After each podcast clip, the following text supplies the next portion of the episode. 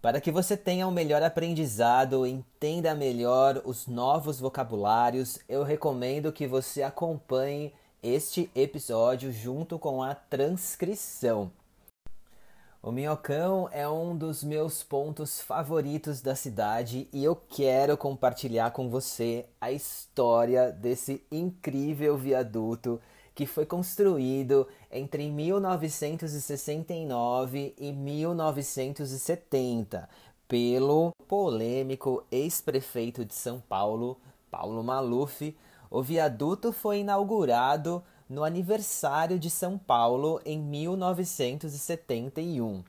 Até então tinha sido a maior obra de concreto armado em toda a América Latina. A ideia era facilitar a locomoção dos carros, uma solução do sistema viário moderno, pois na época não havia nenhuma ligação rápida entre a zona leste e oeste da cidade. São quase 3,5 quilômetros de extensão. A princípio, o elevado foi chamado de Costa e Silva em homenagem a um ditador militar que tinha falecido um pouco antes da abertura do viaduto.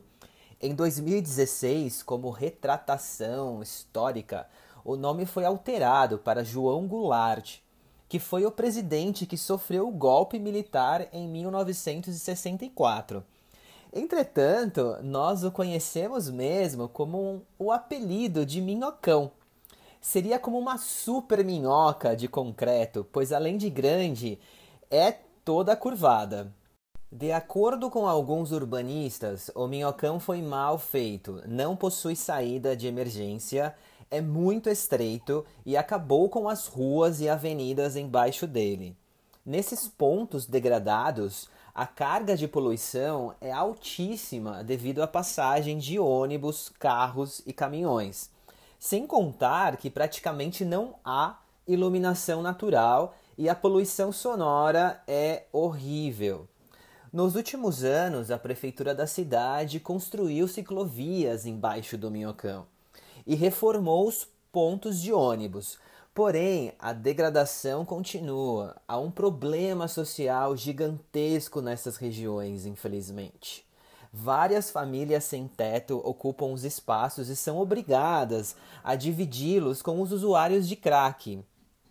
Durante as décadas de 70, 80 e 90, quem morava nos prédios em torno do viaduto tiveram seus imóveis desvalorizados. Muitos moradores protestaram durante vários anos, tanto no início da construção quanto depois que foi feita. E como vivíamos em uma ditadura, a população não apitava nada. Se hoje é difícil, imagine em um governo antidemocrático. Na verdade, em menos de cinco anos, o viaduto já era considerado uma cicatriz urbana na cidade. Além da construção, as ruas e avenidas da região eram bem conhecidas. Os prédios tinham sido desenhados por arquitetos renomados e valiam muito. Era uma zona de classe média para cima. Com a construção, em pouco tempo, quem tinha dinheiro para sair da região saiu.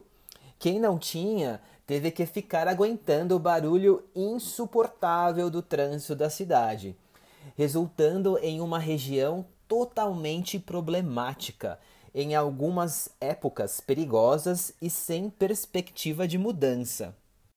Finalmente, depois de décadas de insônia e luta, em 1989 os moradores conseguiram fechar o minhocão durante o período da noite, para terem um pouco de sossego e o fechamento total aos domingos. O minhocão começou a se transformar e fazer parte da cultura dos paulistanos há pouco tempo, digamos que menos de duas décadas. Na primeira década do ano 2000, foi proibido na cidade de São Paulo os outdoors, os cartazes de propagandas enormes que ficavam nas paredes dos prédios para divulgação de vários produtos. A lei foi bem recebida pelos cidadãos, já que a cidade era visualmente poluída com esses cartazes. Com esses espaços vazios pela cidade, principalmente a região do Centro Velho, alguns artistas tiveram a ideia de grafitar e criar galeria de painéis para dar mais cor ao centro da cidade. Assim, nascia uma onda de arte de resistência que deram disposição para os paulistanos ocuparem as ruas, e uma das ocupações foi o viaduto.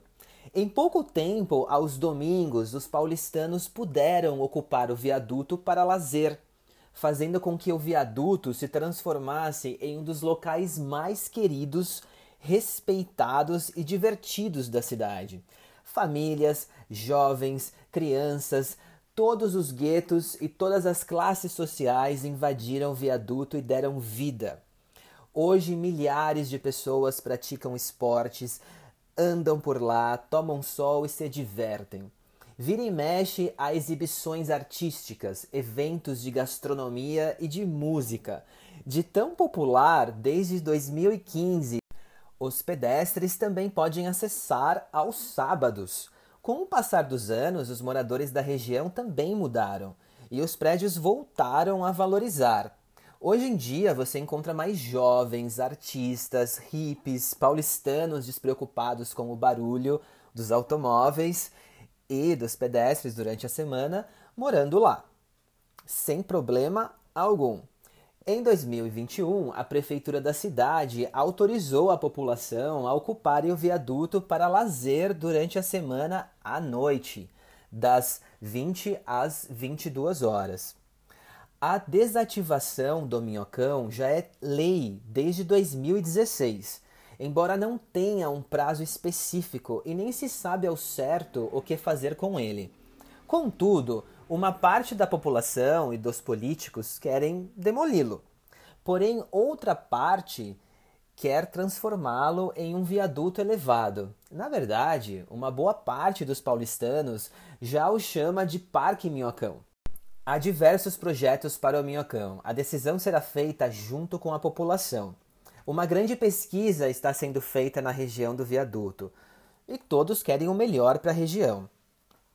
Desmontar o viaduto, de acordo com especialistas, não seria difícil, pois o viaduto foi pré-fabricado. Para outros urbanistas, a ideia de demoli-lo é absurda. O dinheiro gasto para tal propósito seria muito mais que transformá-lo em um parque. Em breve, algo será feito. Eu espero que seja um parque elevado com alguns pontos desmontados pois as ruas e avenidas que mantêm o viaduto precisam respirar. E eu acredito que a população não deixará que o minhocão desapareça.